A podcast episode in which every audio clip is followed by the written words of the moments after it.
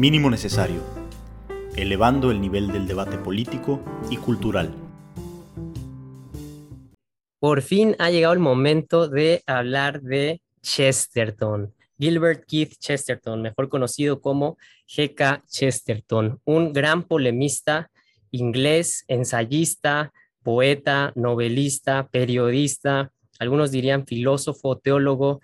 Creo que no hay ningún género que no haya abordado este escritor, que escribió más de 60 libros en vida y su obra completa, que hay, creo que hay una editorial por ahí que, que la está publicando, pues es de, de varios tomos, más de 10 creo.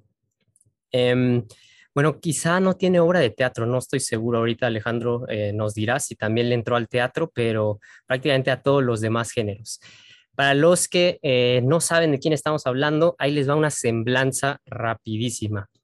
Chesterton nació en 1874, finales del siglo XIX, ese siglo XIX tan álgido, en Inglaterra, que justo le estaba como ganando eh, la partida del, dominio mundial a Francia, porque Francia, bien sabemos, en el siglo XIX pues era lo máximo. Y todavía a finales del siglo XIX, París se veía así como el centro de la cultura, pero Inglaterra estaba expandiéndose eh, por todos lados y empezaría el siglo XX pues siendo una potencia imperialista.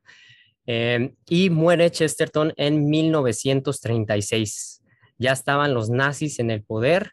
Eh, creo que tiene ahí algunos comentarios sobre ellos, pero no le tocó ver la locura de la Segunda Guerra Mundial. Entonces, ese es Chesterton. Una particularidad también de él es que en la Inglaterra anglicana se convirtió al catolicismo y eso es casi así como eh, la característica más importante de este escritor, su catolicismo que defendió a capa y espada a través de su obra literaria. Y eh, él obviamente se convirtió, porque en Inglaterra hay muy pocos católicos, y él lo narra como que vivió, eh, cuando estaba más joven, vivió una depresión intensa por estas ideas tan locas de las que hablaremos e incluso pensó en el suicidio. Y eh, pues eso, eso, eso me suena conocido, ¿no? Eh, esto de eh, envenenarse la mente con ideas y llegar a la depresión total. Entonces, esa es la semblanza de Chesterton. bueno, ya me emocioné, pero aquí está con nosotros Alejandro Terán. ¿Cómo estás, Alejandro? Hola, muy bien. ¿Y ustedes? Vientos, vientos. También nos acompaña Benjamín, el, el editor en jefe de Mínimo Necesario. ¿Cómo estás, Benjamín? Muchas gracias. Bien, bien, gracias. Emocionado también. Exacto, porque, porque tanto para Benjamín como para Alejandro Chesterton es eh, una figura emblemática, ¿no? Entonces, eh, me sorprende que casi después de dos años de este proyecto, Cultura Mínima y todo eso, apenas hablemos de Chesterton, pero vamos a ver qué, qué nos, nos depara. Entonces, ¿por qué no? Hecho, de hecho, en la página web ahí en la descripción en donde sale mi, mi, nombre, viene, le dedico el proyecto de mínimo necesario a mi papá, en primer lugar, y en segundo a Chesterton. Entonces, ya, ya le tocaba un podcast. Exacto, ya le tocaba a nuestro padre intelectual, quizá podría ser, ¿no? Tu padre eh, biológico eh, y, tu, y, tu, padre intelectual, Chesterton. Entonces, eh, Alejandro, a ver, bueno, ya mencioné que son muchísimos los libros de Chesterton, pero quizá podría hablar de los más conocidos y los más conocidos son dos o no, son tres, ahí les va. El más conocido quizá es Ortodoxia, ese ensayo largo o conjunto de capítulos es, es una especie de, de, apología de las ideas de Chesterton, Ortodoxia, de ese vamos a hablar mucho y sobre eso escribió la reseña Alejandro, que los invito a que la lean ahí en la página de minimonecesario.com.mx. También tiene una novela muy famosa que se llama El hombre que fue jueves, The Man Who Was Thursday, que es una especie como de eh, novela eh, detectivesca, policíaca. Uf, de repente eh, se debraya, se pone bien locochón el asunto, les recomiendo que lean El hombre que fue jueves, pero ahorita me vino a la mente también su obra famosísima del padre Brown, que es una serie de cuentos, eh, también detectivescos, pero aquí el protagonista eh, es un sacerdote católico. Entonces también son cuentos llenos de el ingenio de Chesterton. Pero ¿por qué no empezamos con ortodoxia? Nada más de escuchar esa palabra uno dice, ¿de verdad van a hablar estos tres güeyes de ortodoxia? ¿Qué es ortodoxia, Alejandro? Y em, creo que sirve para eh, justo resaltar ese, eh, ¿cómo llamarlo? Ese recurso eh, que usaba Chesterton, que es el de la paradoja, porque ahora que decimos, hablamos de ortodoxia, eh, decimos, eso es lo más cerrado que hay. Y en cambio, la gente que, se autoproclama open mind, pues eh, vemos que en realidad no es tan open mind con toda esta cultura de la cancelación, de la censura y todo eso, ¿no? Entonces, una paradoja ahí. Pero, ¿qué es la ortodoxia según Chesterton? bueno, hay que empezar con la, digamos, definición oficial, ¿no? O, histórica de ortodoxia, que es recta creencia, ¿no? Entonces, eh, siempre ha sido una idea de que, bueno, es, crees lo correcto y si crees algo distinto estás equivocado y por tanto, por ejemplo, caerías en la herejía, ¿no?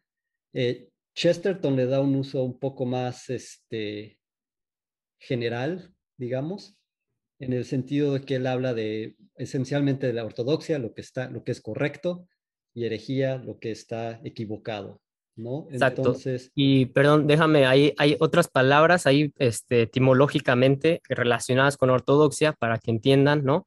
Orto pues significa recto. Entonces eh, está ortodoncia, que es la ciencia de enderezar los dientes, ¿no? Entonces ortodoxia se supone que es el camino recto de, eh, de las ideas, de las palabras, ¿no? Sí, así es. Y, también para dar un poco de contexto sobre el libro de ortodoxia, eh, unos años antes de ortodoxia había escrito un libro que se llama Herejes. Y en ese libro básicamente lo que Chesterton hace es, cada capítulo eh, toma las ideas de algunos de sus contemporáneos, ¿no? Que, además no solo eran sus contemporáneos, sino eran, hombres de letras de Inglaterra, además eran sus amigos, muchos de ellos, ¿no? Entonces, por ejemplo, habla sobre este, H.G. Wells, que, muchos lo conocerán por La Guerra de los Mundos, La Máquina del Tiempo, etcétera, historias así como de ciencia ficción. Eh, George Bernard Shaw, Rudyard Kipling, todos estos autores famosos ingleses que eran sus contemporáneos y sus amigos. Entonces escribe este libro, básicamente lo que está haciendo es, está eh, comentando, está escarbando, ¿no? Está buscando cuál es la visión del mundo de cada uno de estos autores o intelectuales. ¿no? Y, el objetivo es para llegar a, llegar a esa visión del mundo y criticarla y decir, están equivocados por esto, ¿no? Eh, por eso lo dice, los denomina herejes. Eh, y lo que sucede es que cuando publica este libro, todo el mundo dice, ah, pues, ok, muy bien, eh, pero tú no nos has dicho qué es lo que tú crees, ¿no? ¿Cuál es tu visión del mundo? Entonces, Chesterton toma esto como un reto y, procede a escribir ortodoxia, ¿no? De ahí viene esa, esa idea. Entonces, en, herejes eh, se suelta contra todos, ¿no? Y dice, a ver, tú estás mal por esto, tú estás mal por otro, eh, que además son autores muy conocidos. Eh, ya dijiste H.G. Wells, yo recuerdo también tiene un capítulo sobre Rudyard Kipling, que es el que escribió el libro de la selva, todas estas novelas que, bueno, yo de, joven leí y todos conocemos, ¿no? Entonces, se los agarra a trancazos y después le dicen, bueno, ¿y qué es lo que tú crees? Y dijo, escribo ortodoxia, ¿no? ¿Y cuál es la relevancia? Eh, porque pues, la gente que nos está escuchando va a decir, pues sí, pero H.G. Wells, eh, pues eh, sí, su ciencia ficción está buena, pero ya es del principio del siglo XX. Rudyard Kipling y sus ideas imperialistas, también George Bernard Shaw, quién sabe. ¿Qué relevancia tiene Chesterton para la actualidad? bueno, lo interesante es que, o sea, toma estas figuras como, como ejemplo, ¿no? Y lo que hace, te digo, es desenterrar su visión del mundo pero conforme vas leyendo herejes te vas dando cuenta de que muchas de esas ideas que encuentras ahí están aún presentes en el mundo eh, contemporáneo, ¿no? son las ideas que están ahí afuera. Eh, la, que me acuerdo muy bien es, eh, creo que es el primer capítulo de, herejes, habla sobre este Ibsen. Y lo que dice es que, bueno, en Ibsen, en su obra, siempre hay personajes así medio patológicos, medio moralmente corruptos, eh, pero lo que nunca hay es un ideal de pureza o de, plenitud, ¿no? Entonces lo que, lo que dice, lo que está desenterrando ahí es, en el mundo moderno no existe la idea del bien, se ha rechazado y todo lo que hacemos existe con el propósito de evadir la cuestión de qué es bueno. Eh, y eso creo que es, digo, lo vemos hoy en día en todos lados, ¿no? Igualmente, eh, cuando habla de George Bernard Shaw, menciona que, una de las frases célebres de George Bernard Shaw es que la, ley, este, la ley dorada es que no hay ley dorada, ¿no? O sea, respecto a la moral y a la ética, eh, que básicamente es una forma de relativismo, ¿no? O sea, no hay normas eh, absolutas, es ahora sí que cada quien lo que, lo que quiera. Entonces, nuevamente, todas estas ideas que vemos en herejes y en todas sus obras en general, son ideas que están en, la cultura, ¿no? Que en, su época quizá eran las ideas de las élites intelectuales, las élites artísticas, eh, pero ahora ya han permeado, ya las encuentran, no, sabes, películas de, no sé, me imagino, películas de Marvel, no sé, yo no, veo, no he visto una en, años, pero en muchas de estas películas populares ya están estas ideas ahí eh, inmersas y, se propagan eh, como si fueran buenas, ¿no? O sea, por eso las propagarías, porque crees que son buenas. y, Chesterton desde entonces ya está criticando todo eso, todo eso. Ándale, eh, le entra ahí a Henrik Ibsen, este dramaturgo danés o noruego, no me acuerdo, eh, que tiene Casa de Muñecas. Y eh, justo ahorita que mencionabas la, crítica de Chesterton, yo pensé en Foucault, que espero que durante la charla podamos darle ahí sus trancazos a, a Michel Foucault. yo cuando lo leía pensaba lo mismo que dice Chesterton de la obra de Ibsen. Nada más ves como eh, como una descripción adecuada de la situación. En el caso de Foucault habla de la sociedad y los mecanismos de poder, pero siempre te quedas esperando con una solución o algo bueno, ¿no? Así como que, ok, eh, la sociedad funciona así, pero ¿hacia dónde queremos que vaya? Que eso es lo que dice Chesterton, ya no nos preguntamos eso. Entonces, eh, ahí hay varias ideas. Tú, Benjamín, ¿cómo ves ¿Qué, ideas de Chesterton, eh, ya sea de las que criticó, o cómo ves tú el, momento actual y, la relevancia de este gran autor inglés? Y, eso que dices al final también se relaciona directamente con la academia. A ver si tocamos más adelante el tema de la academia, porque creo que es relevante, ¿no? Que te dan una serie de, de no sé, de grupos informativos de distintas cosas y al final te quedas con la sensación de, bueno, ¿y qué hago con esto? ¿Para qué sirve? ¿No? Pero bueno, eh, contestando a esto, ¿no? El, poder profético de Chesterton se ve reflejado en muchas partes y en muchas instancias, pero creo que vale la pena eh, buscar como núcleo que Chesterton sostenía que el mundo moderno eh, es la época en la que estamos, y algunos dirán que posmodernidad, que esta época que comienza en el siglo XVI este, hizo que desde entonces el rol de los pensadores, de la gente que trata de analizar en lo que estamos, lo que estamos haciendo, particularmente el rol de los filósofos, se ha desfasado del sentido común, ¿no? de lo que él llama el sentido común. Es este sentido de la realidad que básicamente todos compartimos, que el hombre de la calle podría sin dudar eh, un segundo decir que es cierto. ¿no? Entonces, este sentido común eh, ha desaparecido del lenguaje analítico y se nos ha empujado de alguna manera a creer eh, cosas que ningún hombre normal, entre comillas, quería de entrada. Eh, lógicas difíciles de asir, como la de Hobbes, Hegel, Kant, eh, Bergson, etcétera, ¿no? que de un modo u otro proponen, y aquí voy a citar al mismo Chesterton, proponen que las leyes, que las leyes están más allá del derecho, que los derechos están más allá de la razón, que las cosas no son solo como las pensamos, o que todo es relativo a una realidad que en realidad no existe, ¿no? Entonces, los filósofos modernos nos quieren hacer creer que si les concedemos un principio torcido, no sé, llámale lo que quieras, el estado de naturaleza, eh, este, un a priori o un imperativo o lo que sea, entonces podrán enderezar el resto del mundo, ¿no? Si les concedemos algo locochón, entonces ellos se van a encargar de aplanar el resto. Y esto sin duda es profético de nuestros tiempos, ¿no? Vivimos en una vanidad colectiva eh, que cree que si tan solo todos entendiéramos las cosas del mismo modo, el resto se acomodaría por su propio peso. Y los ejemplos sobran, voy a mencionar algunos, ¿no? Y si quieren complementar con otros, adelante. Pero el Homo economicus, la idea del feminismo, el mismo determinismo, que Chesterton sí lo toca directamente.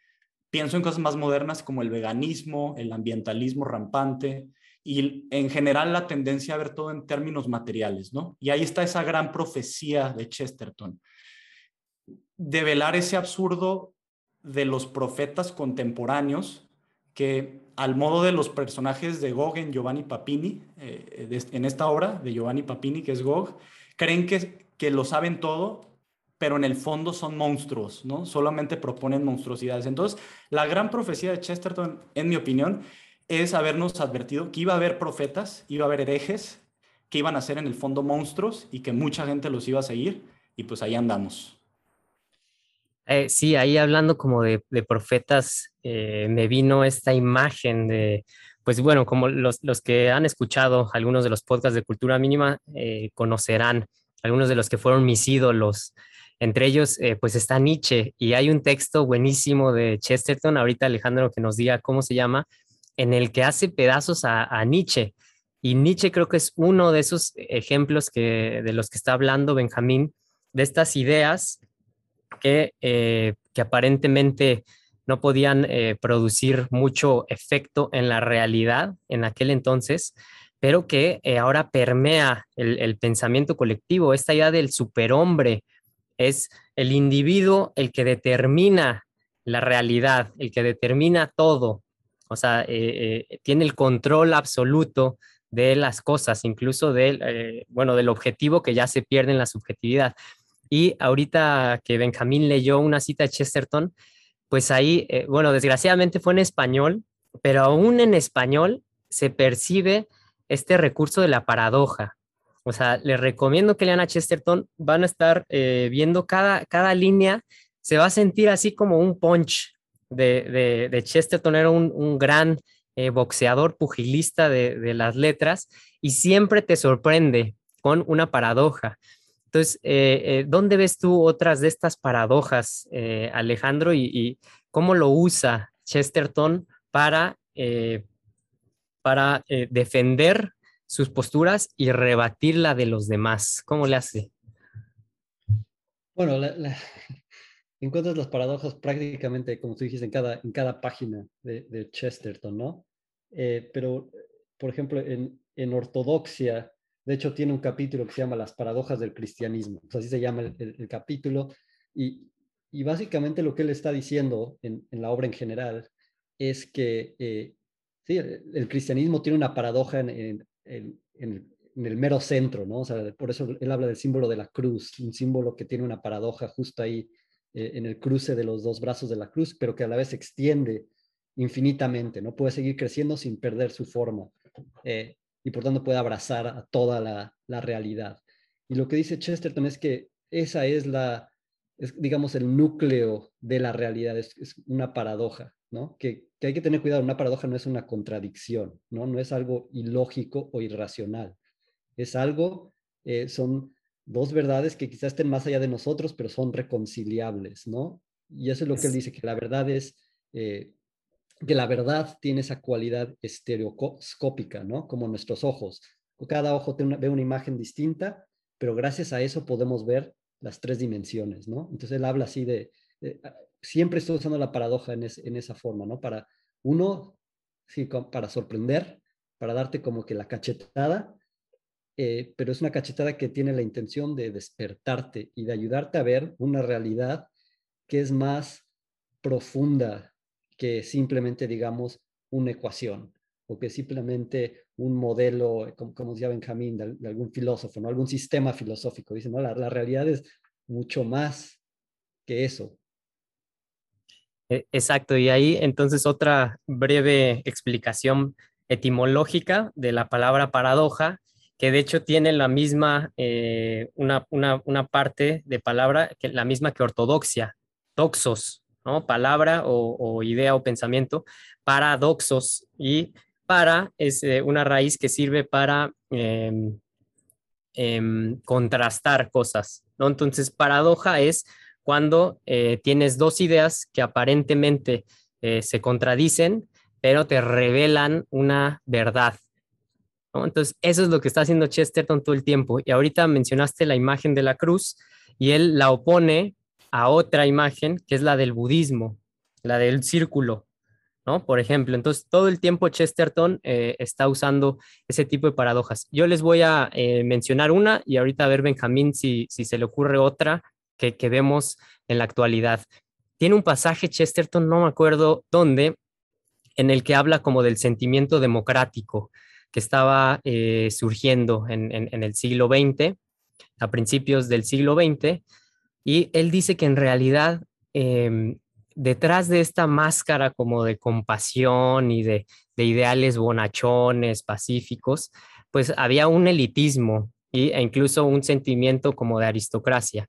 Y él el ejemplo que pone es em, que en, esa, en ese entonces eh, ya no, se, hubiera visto súper mal si alguien pateaba, agarraba patadas al mayordomo, Lo pateaba y lo tiraba por las escaleras regañándolo por, por algo que hizo. Y él dice que en realidad ese hecho de agarrar a patadas al mayordomo es una señal de que estás reconociendo su humanidad y de que esperas algo más de esta persona. Y eh, tanto así que, te pones en una situación de eh, confrontación física. Entonces, yo eh, eh, veo eso y, ahorita a ver ustedes eh, qué piensan, pero en la posmodernidad vemos un buen de ideales, así como bien, bien nice, ¿no? Este, sí, hay que ser buenos, hay que ser compasivos, hay que ser tolerantes, hay que ser democráticos. Y en realidad, si le escarbas un poquito, descubres que detrás de estas cosas, para empezar, no hay un fundamento metafísico, como dice Chesterton, entonces son ideales vanos y en realidad hay otras cosas detrás. Eh, yo diría un egoísmo, una frivolidad, etcétera, ¿no? Entonces, ¿cómo ves tú esto, Benjamín? Bueno, lo veo de varias maneras. Eh, esta cuestión de, de los ideales que mencionas, respeto, tolerancia, inclusión y compasión, en esta época creo que sí llevan o conllevan un contexto tramposo. Y yo creo que para hablar de estos principios hay que ver la vida de los santos, ¿no? Pésele a quien le pese, o aunque no estén de moda, o aunque sean denostados por ignorancia generalmente, ¿no? y Chesterton lo hace, ¿no? sí, perdón. nada, sí decir que Chesterton tiene dos biografías buenísimas, de San Francisco Asís y de Santo Tomás de Aquino, para que le echen un ojo, ¿no? Exactamente, esas dos biografías son eh, exquisitas de leer y están llenas de paradojas, ¿no? Quiero, quiero mencionar aquí para ejemplificar una de esas grandes que creo que de hecho puede contestar un poco o puede confrontar un poco esto que dices de, de estas ideas de tolerancia, inclusión, en fin. Y está en la de Santo Tomás de Aquino. Sabemos que Santo Tomás era un genio, no era un genio y además estaba, y eso es lo más importante, estaba inundado de gracia, es decir, era un santo, ¿no? Eh, eh, poquito de su biografía estudia en la Sorbona y en su tiempo supera la filosofía que estaba disponible, creo yo simplemente porque la eleva al, grado de la teología, ¿no? Y en un, y en un apartado de, de esa biografía, Chesterton se refiere a Santo Tomás como un sol secreto, oscuro, con exceso de luz. Ahí disculpen que no lo esté citando directamente en inglés, eh, sí lo tengo en esa versión, pero lo traduje para este podcast. Eh, pero bueno, un sol secreto, oscuro con exceso de luz. Y ese es el ideal de la vida de un santo, ¿no? que ya nadie habla de esto hoy en día, pero es una persona común y corriente que pasa desapercibida, pero que brilla con una grandeza que no es de este mundo eh, y que proviene fundamentalmente desde de su propia humildad. Entonces, todos estos valores que mencionas, respeto, tolerancia, inclusión, compasión, no sirven de mucho si no se practican con una intención correcta. Pues eh, quien lo hace cae en, el riesgo de, de, ser un fariseo, ¿no? Este, otra de las palabras eh, bíblicas que por ahí surgen en la obra de Chesterton, ¿no? Evita a toda costa Santo Tomás y no conscientemente ni siquiera, pero ser un fariseo. ¿Qué sería serlo en nuestros tiempos? Eh, pues bueno, justamente esto que dices, ¿no? Em, eh, eh, este fariseísmo es mucho de lo que acarrean estas corrientes supuestamente novedosas, ¿no? Que llenan de pesadez y reglas la vida, de una visión pesimista, pero recubiertas de un, de un ideal moral más elevado que le dan estatus social a quien las profesa, incluso si no las practican, ¿no? Eh, está, eh, eso se ve clarísimo en Twitter o Facebook o otras redes sociales. Eh, ahí la gente va poniendo como, ah, sí, yo apoyo tal causa y tal otra y me pongo tal y tal ropa para demostrar que soy pro tal, ¿no? Este, están vacías, ¿no? Está, no las personas, sino los ideales, ¿no? Y, claro, reconozco, ¿no? Que hay gente buena en y con buenas intenciones en, estos movimientos también, pero no dejan de correr el mismo riesgo, ¿no? Y es, y es ese, pues que la esencia para vivir bien, los valores, cualesquiera que sean, me parece, está en la teología, ¿no? En la teología, en la relación directa con lo trascendental, eh, con Dios. Eh, eh, mismo Santo Tomás es una paradoja en ese sentido, ¿no? Era esta persona brillantísima, su corporalidad era muy grande, por lo que se sabe, pero él era una persona sumamente eh, discreta y humilde, ¿no? Pues era un abad, fue un abad un tiempo, fue un monje. Eh, eso es paradójico, una persona que, no nos cuadra, ¿no? Pero que al mismo tiempo cambió el mundo, ¿no? Y ahora, digo esto de, retomar la teología, de retomar lo religioso, pero obviamente sin caer en el, puritanismo, ¿no? Estar lejos de ese tipo de corrientes, que hay, hay que saber, por ejemplo, bromear de todo, ¿no? y hay que saber patear al mayordomo, vaya, ¿no? Y eso es algo que hacía Chesterton constantemente.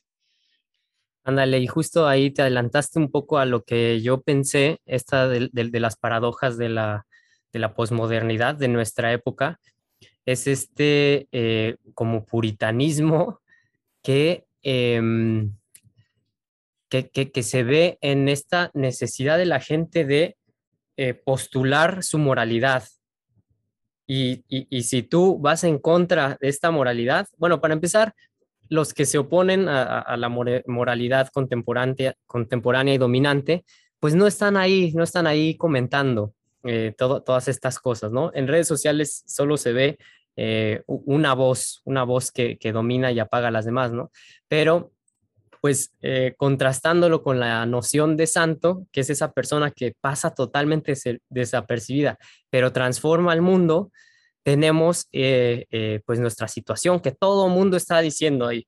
Hay una causa y, cambian su foto de perfil, ¿no? Y, no quiero que interpreten esto como, como ataques ni, ni desprecio, ¿no? Pero todo el mundo cambia su foto de perfil para demostrar su, su postura moral pero detrás, pues, eh, en realidad no hay una reflexión profunda, no hay eh, algo, una fuerza transformadora, que eso es lo que dice Chesterton, ¿no? Eh, y, porque, y, no porque, no quizá, quizá no porque las personas que, lo, que lo profesan nuevamente sean malintencionadas o lo que sea, sino porque estas ideologías no ofrecen esa respuesta profunda, pues, o al menos eso es lo que creo que Chesterton también expresa eh, eh, en, herejes, ¿no? Lo que estaban comentando hace rato, eh, viendo estas fallas conceptuales o, en efecto, son castillos en el aire que si tú le concedes las bases, pues entonces sí son impresionantes, pero si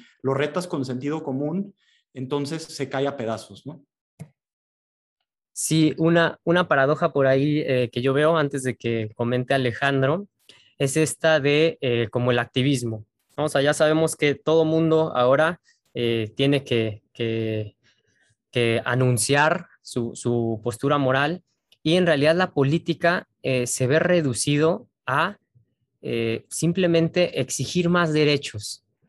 Y si uno como que analiza la historia de, la noción de derechos, pues verá que, incluso, por ejemplo, en, la Declaración Universal de los Derechos Humanos de 1948, después de la Segunda Guerra Mundial, que eh, hubo unos sucesos en los que eh, la vida humana se vio eh, degradada por completo, denigrada y, menospreciada, con el holocausto y con el, eh, con el comunismo, todo eso, pues surge esta necesidad de eh, otra vez proclamar los derechos, pero en esa declaración de 1948 se dice claramente que los derechos eh, humanos básicos no son dados por nadie, o sea, son por naturaleza, pues. Y si tú te pones a, escarbar un poco más en, en, esta idea que todo el mundo escuchamos eh, siempre de derechos, más derechos, necesitamos más derechos, igualdad, pues en realidad te das cuenta que la noción es el Estado es el que te concede estos derechos. No es que, eh, que, sean naturales, no es que sean, eh, por ejemplo, en el cristianismo, pues no tenemos ningún problema con la noción de derechos porque todos son hijos de Dios, ¿no? Entonces todos son iguales. Pero la noción de derecho ahora es el Estado es el que me lo da. Y entonces ¿Qué es lo que haces al, querer eh, tener más libertades y más derechos? Involucrar más al Estado y volver al Estado mucho más poderoso y, y así se va, ¿no? Entonces, esa es una paradoja que yo veo en, eh, en la época contemporánea que yo creo que Chesterton pues sí se, reiría, ¿no? ¿Tú, Alejandro? Sí, no, yo quería añadir a lo que decía eh, Benjamín, decías tú, que creo que muchas de las ideologías contemporáneas, Chesterton diría que son precisamente herejías, ¿no? Ahora, ¿qué quiere decir eso? Eso quiere decir que tienen algo de verdad, ¿no? Y como dijo Hilaire Belloc, que era otro gran amigo de Chesterton, también escritor eh, polemista, más, más agresivo que Chesterton. Chesterton es súper jovial, ¿no? Él te puede decir, puede destruir tu sistema eh, de pensamiento, pero después no te lleva a, tomar cerveza, ¿no? Al, pub.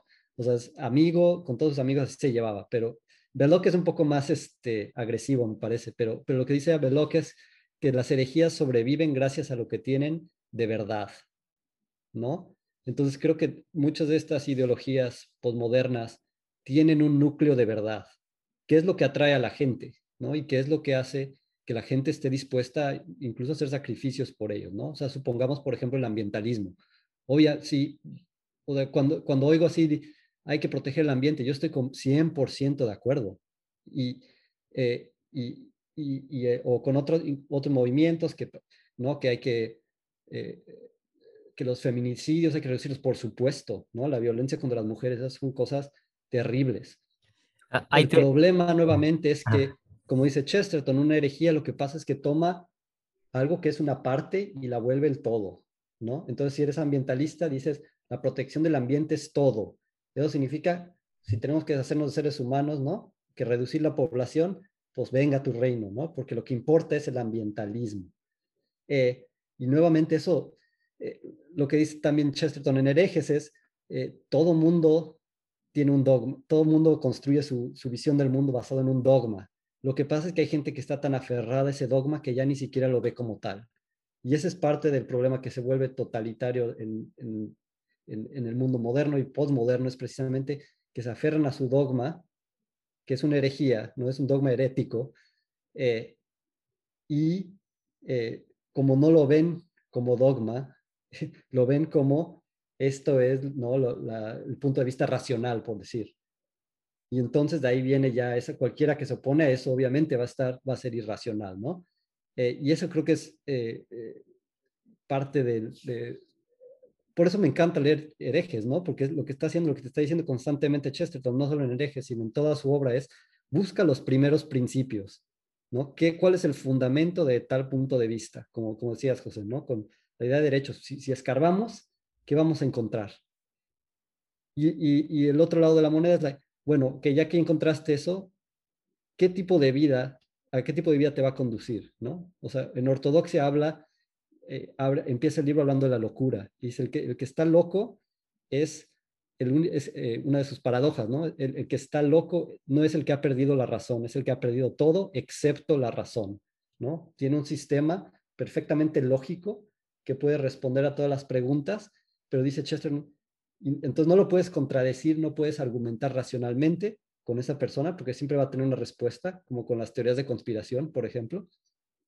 Y dice, lo que tienes que hacer es demostrarle que aun si su visión, que si su visión es real, es una visión pequeña y limitada, ¿no? precisamente saca esa imagen del círculo. El círculo, eh, el círculo es eterno, es infinito, ¿no? No tiene principio ni fin, pero puede ser un círculo muy chiquito, muy diminuto. Y lo, que dice, y este es el argumento central de la ortodoxia, es, eh, Chesterton dice, el cristianismo lo que te ofrece es una vida de plenitud, un universo realmente vasto e infinito, de tal manera que incluso, otra paradoja, las cosas absolutamente pequeñas y ordinarias son extraordinarias, ¿no? Y esa es parte de esa, eh, en, la, reseña dije la, alegría exuberante, ¿no? O sea, que se, se desparrama, sobreabunda y, se extiende. Y, hay, hay, varias más frases ahí de Chesterton que, ¡pum!, te simbran, ¿no? Por ejemplo, el sabio es quien quiere asomar su cabeza al cielo y el loco es quien quiere meter el cielo en su cabeza. ¿no? Con esta pretensión de, entender lo que está más allá de nosotros. Y otra más eh, que, que se liga directo con la pregunta de José. La tolerancia es la virtud del hombre sin convicciones. Ándale, ahí con esto de la tolerancia eh, es bueno, ¿no? Porque de hecho, ahora que lo pienso, ya no se menciona tanto la tolerancia, o sea, la tolerancia ya se está transformando en algo más. Tolerancia era como esta, esta noción liberal, y con liberal me refiero a eh, eh, pues John Locke, ¿no? A, John Stuart Mill, que fueron los primeros, incluso Voltaire tiene ahí, creo, la carta sobre la tolerancia. Era esta idea de respetemos lo que todo mundo piensa, dejemos, eh, no hay que imponer nada, etc. Chesterton de repente dice, eso se convierte en, esta idea de que no importa lo que cada quien piense, ¿no? O sea, no tiene implicación eh, lo que tú pienses en cuestiones de religión, de metafísica, porque eso nada más está reducido a la esfera privada.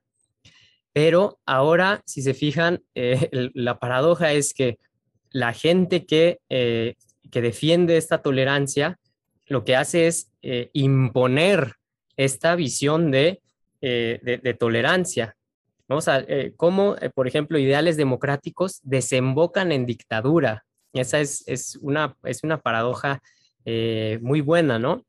Y nada más quería mencionar ahí, Alejandro dijo de como el carácter de Chesterton, juguetón, amable, a diferencia del de Hilaire Belloc. Y Benjamín ya mencionó a Papini, Giovanni Papini, un escritor italiano, que pues puede parecer como del, estilo de, Chesterton, que, eran eh, grandes polemistas, ¿no? O sea, se aventaban y, no les importaba nada y, decían las cosas como son.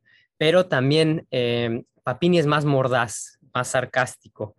Eh, y me vino a la mente otro, ahora un francés que se llama Léon Blois, que también católico y, tiene unas cosas sensacionales que te ríes, pero de repente sí se pasaba, ¿no? Pero lo paradójico es quizá que pues todos estos autores en nuestra época eh, están prontos, eh, pronto serán cancelados, yo creo, ¿no? Porque en una época de tolerancia, pues no podemos tolerar eh, este tipo de ideas retrógradas. Y ya nada más me vino a la mente un episodio de South Park, perdón, ¿no? Pero es, es, de mis caricaturas favoritas, que se llama, no me acuerdo cómo se llama, ah, ya, se llama Death Camps of Tolerance, ¿no? Los, los campos de exterminio de la tolerancia. Y vean ese episodio, es buenísimo porque justo vemos todas estas eh, paradojas de cómo al querer ser tolerantes eh, acabamos con una dictadura. Y eh, hay una escena muy chistosa en la que salen del Museo de la Tolerancia y hay una persona fumando un cigarro y todos los papás se le avientan, pero eres un imbécil, lo insultan, no, no, ¿cómo nos vas a estar tú llenando los pulmones de humo? O sea, estas personas aparentemente tolerantes pues eh, son de lo peorcito, ¿no? Entonces ahí también mencionaste en, temas ambientales este fanatismo que hay. Entonces, eh, bueno, creo que eh, hemos visto ahí un poco de Chesterton. podríamos estar aquí horas, pero la idea es nada más quizá picarles la curiosidad a los que nos escuchan para que lo lean. ¿Tienen en mente algún pasaje o alguna idea para dejar picados a los, a los que nos escuchan? ¿O ya nos vamos a a, qué es esto que eh, propone Chesterton, que ya le soltó trancazos a todos, qué es la postura. Alejandro, a ti, ¿qué, más has disfrutado de, leer de Chesterton? Eh, todo. creo que nunca he leído nada de Chesterton que no me haya eh, ya sea eh, emocionado, que me haya conmovido, que me haya este, hecho reír, que me haya hecho querer llorar. No, o sea, todo lo que he leído de Chesterton siempre, siempre, siempre, invariablemente me ha, encantado. Eh, siempre, siempre que me preguntan cuál es tu libro favorito de Chesterton, me, cuesta trabajo responder. Eh, en los últimos años creo que, que se ha vuelto, de sus novelas, la que más me ha, ahora prefiero es Man Alive, Hombre Vivo, creo que se llama en español. Eh, que en mi opinión es básicamente la versión eh, en ficción de ortodoxia. Y, hay muchos paralelos ahí que, he visto. Eh, es una novela buenísima y que creo es, y precisamente porque ortodoxia es en cierta forma autobiográfico, esta novela también me parece autobiográfica, ¿no? Y es, es chistosísima, se la recomendaría, cualquiera se puede leer en un día, es cortita y te sientas a leerla así rápido. Eh, pero para alguien que nadie nunca ha leído Chesterton, quizá un buen lugar para empezar serían los cuentos del padre Brown, ¿no? Que son cuentos cortos de, detective, ¿no? O sea, eh, resuelve un misterio eh, y son geniales. Y ahí empiezas a ver su estilo, porque sí, su estilo puede ser algo, digo, era un hombre victoriano, ¿no? Que interesando en Chesterton nunca estudió, nunca, no fue a la universidad, o sea, estudió dos años en la escuela de arte pero a diferencia de todos sus contemporáneos que eran hombres de Oxford o de Cambridge, él estudió dos años en la escuela de arte y se salió, ¿no? No, no le, nunca terminó. Eh, a pesar de eso, su, es, era un hombre erudito, ¿no? O sea, el siglo XIX, si estudiabas la preparatoria, pues sabías latín, griego, habías leído los clásicos, tenías una formación eh, que pues ya quisiéramos ahora, ah, incluso a nivel doctorado, ¿no? Pero, eh, entonces, en ese sentido puede ser algo, algo difícil de leer, el estilo victoriano de escribir, incluso en inglés, puede ser algo pesado, se necesita, uno necesita acostumbrarse, es muy, este, como que da muchas vueltas, es como un águila que está dando vueltas y vueltas y vueltas y de repente, ¡pum!, ¿no? Nomás cae y, te, te, sorprende. Eh, pero sí, eso, y, en su apologética, incluso más que ortodoxa, me gusta el hombre eterno, que es ya su, eh, es ya apologética abiertamente católica, porque cuando escribió Ortodoxia todavía no era, era, anglicano, ¿no? Eh, de hecho, él se convirtió ya relativamente eh, tarde en su vida, en 1926 creo. Entonces pasó muchos años, eh, pero digo, escribía y, parece más católico que muchos católicos. Ok, ahorita vamos a regresar contigo, entonces ahí recomiendas Man Alive o alguien que no ha conocido que entre con Padre Brown y después El Hombre Eterno. y vamos a regresar contigo para que nos digas ya de, conclusión, entonces, ¿cuál es esta eh, propuesta de Chesterton que mencionas en eh, la reseña y eh, por medio de la cual vapuleaste al, pobre de Jorge Luis Borges, ¿no? Que también ya hablamos de él en, un podcast, de este gran escritor que todos admiramos, pero siempre sale bien, bien, bien, traqueteado de, nuestras charlas. Entonces, tú, Benjamín, ¿cómo ves a, Chesterton en, en, la vida? ¿Qué, ¿Qué es lo que, te, lo que más te gusta? ¿Qué recomendarías? Bueno, yo ahí el ejemplo que quiero poner, que de hecho no lo estabas hablando antes de que entráramos al podcast, pero no sé si estás guardándotelo para mencionarte lo, lo del hombre inglés que sale eh, en ah, la barca. Va, va, va, échatelo, ese, ese pasaje me encanta. creo que lo, lo, dije en otro podcast, pero va, a ver. Sí, pues es, es esta idea, ¿no? Que, que, un hombre que quiere buscar otras cosas, ¿no? En general, ya pueden ponerle ahí lo que quieran, verdad, aventuras, eh, una mejor vida, sale de su isla, de Inglaterra en este caso, en una barca, y, bueno, tiene este, una serie de aventuras y, todo, ¿no? O sea, creo que el mar ahí está picado, y sin darse cuenta, eh, pues la misma marea lo regresa al lugar de donde vino y eh, pone una bandera ahí como de colonización y todo, eh, y, empieza a tratar con los locales y se da cuenta de que pues es un lugar a todo dar y le encantan las costumbres y le encanta todo, eh, eh, sin darse cuenta que es el mismo país que trató de evitar desde el principio, ¿no? Entonces, para mí, Chesterton es eso, ha sido eso en mi vida, ¿no? Ha sido el, el gran promotor de reconocer las cosas que ya tengo, las cosas que ya se me han dado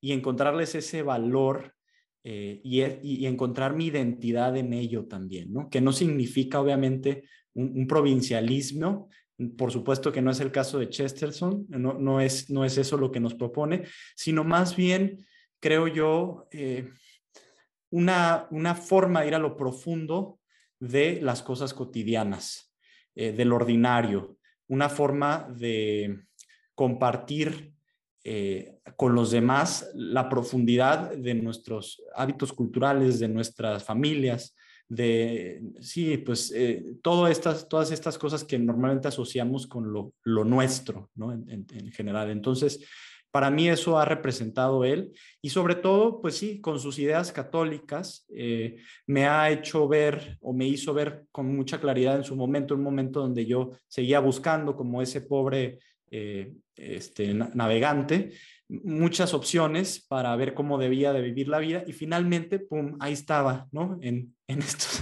en esto que, eh, que se veía durante la primera comunión, ¿no? O cuando ibas a un evento de un bautizo de alguien y ahí estaba la profundidad inmensa, insondable de, eh, de, nuestra cultura occidental y no solo eso, ¿no? Sino de, del desarrollo real de, la persona humana, ¿no? Al menos así lo veo. Sé que quien nos escucha pues dirá, no, pues estos cuates la verdad es que están muy sesgados, hubieran puesto a alguien ahí que les pateara a ellos también. Pues estamos esperándolos, ¿no? La verdad es que los hemos estado esperando para que nos, nos contradigan, así como a Chesterton, que de hecho Chesterton pues es un problema dentro del pensamiento occidental, si así lo queremos ver, ¿no? Porque, eh, digo, por supuesto, tiene sus críticos, ¿no? pero su obra sigue vigente y hasta cierto punto me atrevería a decir yo intachada, ¿no? No sé qué pensará Alejandro, pero creo que no ha habido hasta hoy eh, alguien que se le ponga el tú por tú eh, de manera formidable. Ahorita vamos a regresar contigo también, Benjamín, ya para que nada más digas así, para concluir, pues esto también, esta propuesta de, de Chesterton y de una vida Em, enriquecedora, ¿no? Pero me vino a la mente eh, una de estas paradojas que, vivimos. Eh, Chesterton eh, también discutió un rato con la que podría ser llamada la primera ola del feminismo a principios del siglo XIX. Ahorita creo que estamos en la cuarta, ¿no? Ha habido varias. Em, a mí se me hace gracioso ver cómo feministas de la, de la vieja escuela pues eh, estaban más de acuerdo con estas ideas de la liberación sexual eh, de los 60s, eh, de los 70s, y era pues tú no te metas con lo que yo hago y, la poligamia, ¿no? Que, que, se veía concretamente con un poco más de promiscuidad, quizá. Y ahora, en cambio, bueno, por ejemplo, una feminista de, de, la vieja escuela, yo creo que no le hubiera molestado en lo más mínimo la pornografía, ¿no? O sea, pues cada quien decide y eh, no tenían como una moralidad desde dónde atacarlo. Pero ahora es curioso que encontramos feministas eh, así, eh, hombro con hombro, de pues una señora católica de 60 años que va a decir que pues la pornografía está mal, ¿no? Que no es algo bueno y que es denigrante, etcétera, ¿no? Y quizá también las feministas a lo que aspiran es a una relación pues como la que Chesterton estaría de acuerdo, que es la de compromiso, eh, matrimonio entre hombre y mujer, ¿no? Respetar la relación e incluso ahora ya hasta, parece puritanismo esto, ¿no? Entonces, lo relaciono con lo que mencionó Benjamín. En nuestras vidas y como sociedades, como sociedad occidental eh, que somos tan avanzada, etcétera, pasamos por todas estas eh, como ideas eh, creemos que estamos dejando atrás las tinieblas de la ignorancia y en realidad ah, lo, que más queremos en el fondo como personas es eso que ya estaba ahí desde el principio. Creemos que llegamos a, la isla de Inglaterra y descubrimos otro país, pero no. En realidad eh, estamos llegando a nuestro hogar, ¿no? que es el sentido común, que es esta historia concreta de la humanidad eh, dos mil años de cristianismo, ¿no? ¿Para qué decirlo de, otra manera? En la civilización cristiana, pues se ha dado todo esto que eh, nadie podría negar que es algo bueno. Entonces, eh, yo me voy con, con, esa imagen, esa imagen eh, me gusta mucho.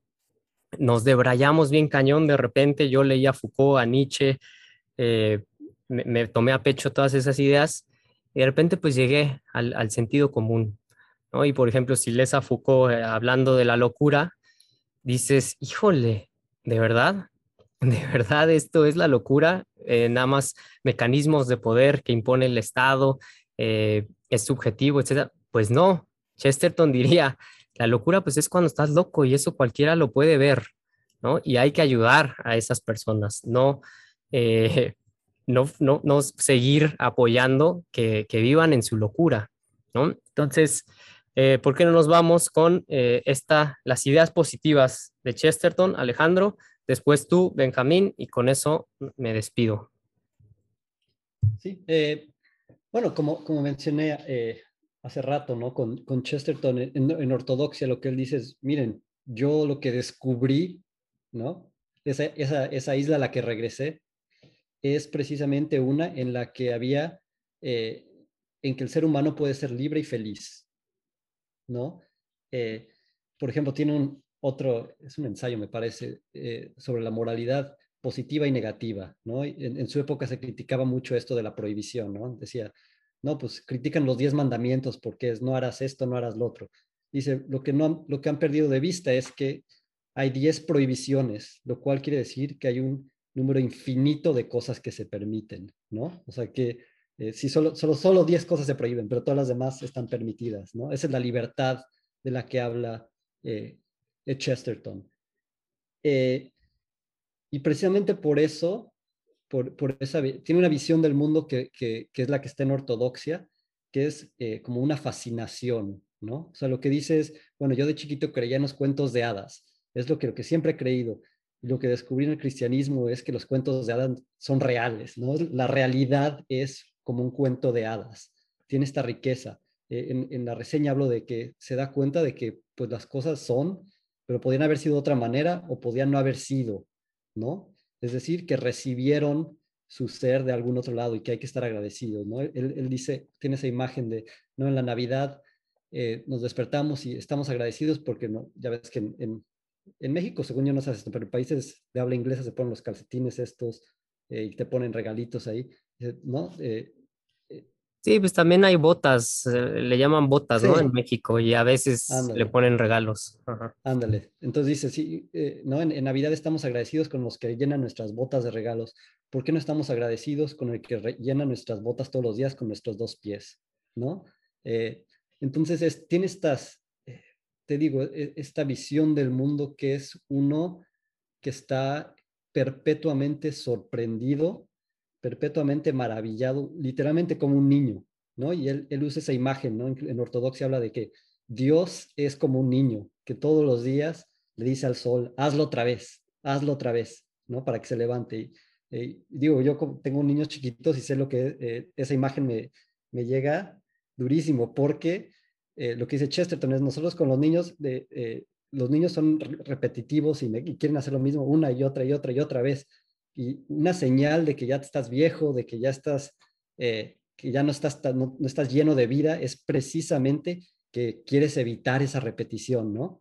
Eh, dice, Dios, en cambio, todos los días le dice al sol, levántate, todos los días, hazlo otra vez, hazlo otra vez a las flores, ¿no? Es esta visión eh, extraordinaria del mundo que, como menciona en la reseña, tiene su raíz, ¿no? Si le escarbamos, tiene su raíz en, en el libro del Génesis, que Dios crea y ve todo y se da cuenta y dice que, está, que es muy bueno, ¿no? Bueno en el sentido clásico de la palabra de que es, es lo deseable, es la plenitud, es, eh, en el caso del ser humano, la felicidad. Eh, y eso es, esa es la, en Chesterton eso se encuentra en, todos sus, en toda su obra. Por eso en, en, en Man Alive de eso se trata, ¿no? De esta, es una casa donde hay varias personas que rentan cuartos y, y la forma en que la describe al principio Chesterton es una casa gris, todo está así como que cubierto de, no hay nubes, uno se imagina eh, una, eh, una imagen de, Londres, ¿no? Lleno de, lluvia y nublos, eh, lleno de nubes, y, cuando llega este personaje principal, se, se, parten las nubes y empieza a llegar y se empieza a llenar todo de color, ¿no? Esa es, para mí, esa es la forma en que Chesterton ve el mundo, todo está lleno de color, eh, sobreabunda el color. Eh, y, eso es lo que comunica en, su obra, ¿no? Y eso es lo que él está y lo que él dice, eso es el cristianismo. El verdadero cristianismo es esa visión del mundo, que parte precisamente que Dios creó el mundo y lo hizo bueno. Eh, todo, cualquier cosa que no lo vea de esa manera es una herejía, ¿no? Diría él. Eh, y para mí es lo más, esa es su visión del mundo. Y es, es te hace a ti vivir como un niño, ¿no? Sorprendido, fascinado eh, y, algo que comentó Benjamín hace rato es, bueno, ¿quién, ¿quién le ha respondido realmente a Chesterton? Y hasta donde yo sé, nadie le ha respondido y creo que el problema es que como que, lo como que no le hacen caso, ¿no? Lo tratan como un niño. Dicen, ah, sí, le gustan sus paradojas, sus juegos de palabras, entonces no hay que tomárnoslo en serio. Pero cuando lees a Chesterton y, y ahora yo que yo también ya llevo varios años leyendo a Chesterton y, tratando de leer un poco de filosofía, empiezo a ver estas ideas filosóficas extremadamente profundas, ¿no? O veo en, la obra de Chesterton, eh, puedo tomar un pasaje de Chesterton y ponerlo lado a lado con un pasaje, digamos, de Santo Tomás de Aquino, ¿no? De Aristóteles, de Platón, y decirte, mira, aquí está la, forma filosófica de lo que aquí Chesterton te dijo en un párrafo, ¿no? Con esta imagen, que, que es algo así eh, rápidamente mencioné en la reseña, ¿no? La, forma en que Chesterton ve el mundo es lo que los filósofos llaman la contingencia, ¿no? Y, eso tiene todas unas implicaciones eh, extraordinarias, ¿no? El mundo es un regalo, el mundo es un don y por tanto eso te llama a la gratitud. Eh, y eso es para mí la esencia de Chesterton. Me gusta, nada más quiero recalcar esa imagen de Chesterton diciendo, hay 10 prohibiciones y contra esas son contra las que nos vamos. ¿no? el cristianismo es, es una religión que nada más te prohíbe, etcétera, y en realidad no vemos las libertades. Y esa es la mismita imagen casi, casi del Génesis. ¿eh? Adán y Eva en el, el, jardín del Edén y Dios le dice, puedes comer de todo lo que, lo que hay aquí. Es más, ya le pusiste nombre a los animales, ¿no? O sea, imaginemos el paraíso eh, ahí y le dice, nada más no comas de este árbol. El árbol de, el, bueno, depende de, qué versiones, pero dicen algunos de la ciencia del bien y el mal, ¿no? O de la vida. ¿Y qué hace el, hombre? ¿No? Va y come de ese único árbol que tenía prohibido sin eh, darse cuenta de todas las libertades maravillosas que tenía. Entonces, esa es, una imagen muy buena que justo podemos relacionar eh, con eh, la cosmovisión de Chesterton, que es la cosmovisión eh, cristiana, que abreva de pues estos, estos judíos, esos, eh, ese pueblo sedentario que andaba ahí por el desierto y que tenía ideas tan raras, ¿no? Entonces, Benjamín, ¿cómo podrías resumir tú estas visiones positivas? Sí, pues yo voy con, con lo que dice Alejandro, ¿no? Chesterton nos invita a jugar y la condición para jugar es el asombro, ¿no? Entonces nos invita a asombrarnos, pero también creo que gran parte de su obra deriva en pensar y en pensar combativamente, pero justamente no no al modo o a la usanza de lo que hoy en día creemos, ¿no? Eh, no es un combate argumentativo, destructivo, eh, con, fines a veces eh, de estatus o de poder justamente, o, de, sentirse más inteligente que el otro. Nuevamente, creo que hay un gran juego detrás, ¿no? O sea, estas tres ideas están interrelacionadas, a mi parecer, asombro, juego y, y combatir con el pensamiento, ¿no? Entonces, me parece que Chesterton en, su prolífica obra, porque aparte tiene muchísimo ensayo, muchísimo periodismo, muchísimo, eh, muchísimo de ficción, eh, en, todo, en todo combate, pero jugando. Eh, entonces me, voy con esa, con, esa, con esa actitud. Creo que es una actitud también de concentración y de atención, porque no hay otra manera de escribir tanto más que estando presente en la vida en la que estás, ¿no? Estando en ese, en ese escritorio, en, esa, en ese contexto histórico, opinando, abriendo los ojos, viendo qué está sucediendo. Entonces, eh, eh, en, ese sentido me parece a mí un gran maestro, eh, tanto en tanto en términos de, escritura como en términos intelectuales, como en términos nuevamente este, religiosos, ¿no? Y por hacer una, una nota final, también creo que hemos hablado mucho de, cristianismo, eh, obviamente con justa razón, y, hay un argumento que hace Chesterton, ¿no? Que se, se relaciona con esto del hombre ordinario, que, ya no profundizamos tanto en ello, ¿no? Y obviamente cuando Chesterton se refiere al hombre ordinario no lo hace de manera despectiva ni mucho menos, al contrario, lo trata de ensalzar, ¿no? Como la manera más honesta, directa, transparente, sin doblez de vivir. Pero bueno, dice eh, que Santo Tomás de Aquino eh, de alguna manera nos aclara que el hombre necesita de una ciencia, una religión revelada, porque no tiene tiempo de pasar la vida argumentando.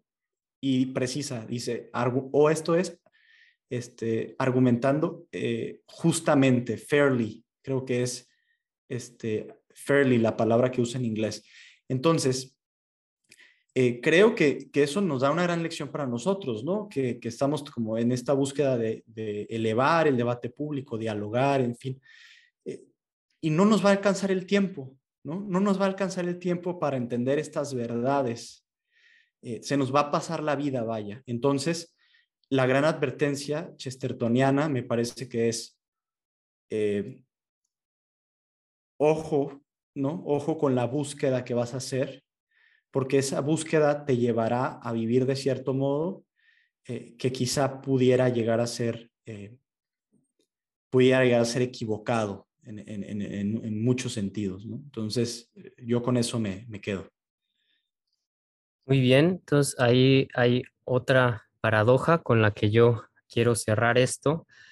La vida no nos va a alcanzar para comprender la verdad, para contemplar la belleza, como para, para disfrutar quizá, eh, si quisiéramos disfrutarlo todo, absolutamente todo, no nos va a alcanzar pero em, Chesterton nos recuerda que sí hay que detenernos a buscar esos trascendentales.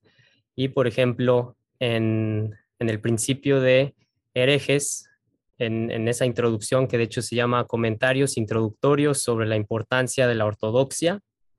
Entonces, empezamos con ortodoxia, terminamos con eso. Da el ejemplo de un monje. Bueno, más bien es eh, se arma el alboroto en la calle por un poste de luz y la gente está como gritando, discutiendo eh, si hay que tirarlo, si no sé qué. Y Chesterton dice, el monje se detendría a reflexionar, a preguntarse cuál es la importancia de la luz, cuál es la naturaleza de la luz.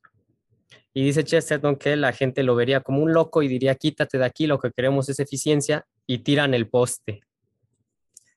Entonces, esa creo que es eh, la invitación eh, en estas vidas tan ajetreadas que tenemos y que no nos da tiempo aparentemente para nada y solo pensamos en eficiencia, en utilitarismo, detengámonos y eh, busquemos siempre ese más allá, ¿no? el valor de la luz. Antes de tirar el poste, preguntémonos por el valor de la luz y enfrentemos la vida con agradecimiento. Creo que ese es el, el mensaje de fondo de Chesterton. Entonces, eh, si... ¿Me dejas agregar ahí una cita rápida de Chesterton? Claro. Sobre esa, eh, como en esa idea dice, eh, esto es de, de, su libro sobre Geoffrey Chaucer, el, escritor medieval inglés, pero lo que él dice es, antes del tiempo de Shakespeare, los hombres se habían acostumbrado a la astronomía de Ptolomeo. Desde el tiempo de Shakespeare, los hombres se han acostumbrado a la astronomía de Copérnico. Pero los poetas jamás se han acostumbrado a las estrellas y es su labor evitar que cualquier otro se acostumbre a ellas. ¿no? Es precisamente esa idea que decías ahí de, de, la, realidad como algo ahí que debemos estar, agradecidos y que no es, eh, no podemos simplemente dejarlo, eh, buscar cómo nos sirve, ¿no? Exacto, ahí lo que recalcas en tu reseña y pues la realidad no, no la podemos apretar dentro de un eslogan de, una ideología, de eh, todas estas cosas, ¿no? Si lo, si lo metemos en nuestra cabeza, pues acabaremos locos. Entonces, con eso, eh, pues nos vamos. Espero que les haya gustado a los que nos están escuchando este podcast sobre Chesterton. Los invitamos, como siempre, a que lean, lean a Chesterton. Aquí mencionamos a Papini, a Leon Blois, incluso a H.G. Wells, Rudyard Kipling, George Bernard Shaw. Em, hay miles de autores que eh, deberían de estar aprovechando su tiempo para leer. Y síganos en redes sociales y en, eh, métanse a nuestra página minimonecesario.com.mx. Estamos aquí de vuelta subiendo textos y podcasts de cultura para nuestra sección de cultura mínima, conversaciones que eh, son conversaciones necesarias sobre muchos temas, arte, filosofía, eh, reflexión filosófica y sobre política. Recuerden, mínimo necesario es, está enfocado en política, política para todos, política transformadora. Entonces, hasta luego, Alejandro, gracias, Benjamín, muchas gracias y nos estamos viendo. Un gusto, bye. Gracias, nos vemos. Muchas gracias por escucharnos. Lo que sigue es que te suscribas, que compartas y más importante, que nos envíes una creación propia, sea un texto o un podcast o cualquier contribución que eleve el nivel del debate político y cultural de nuestra época. Te esperamos con todos nuestros contenidos en minimonecesario.com.mx. Hasta la próxima.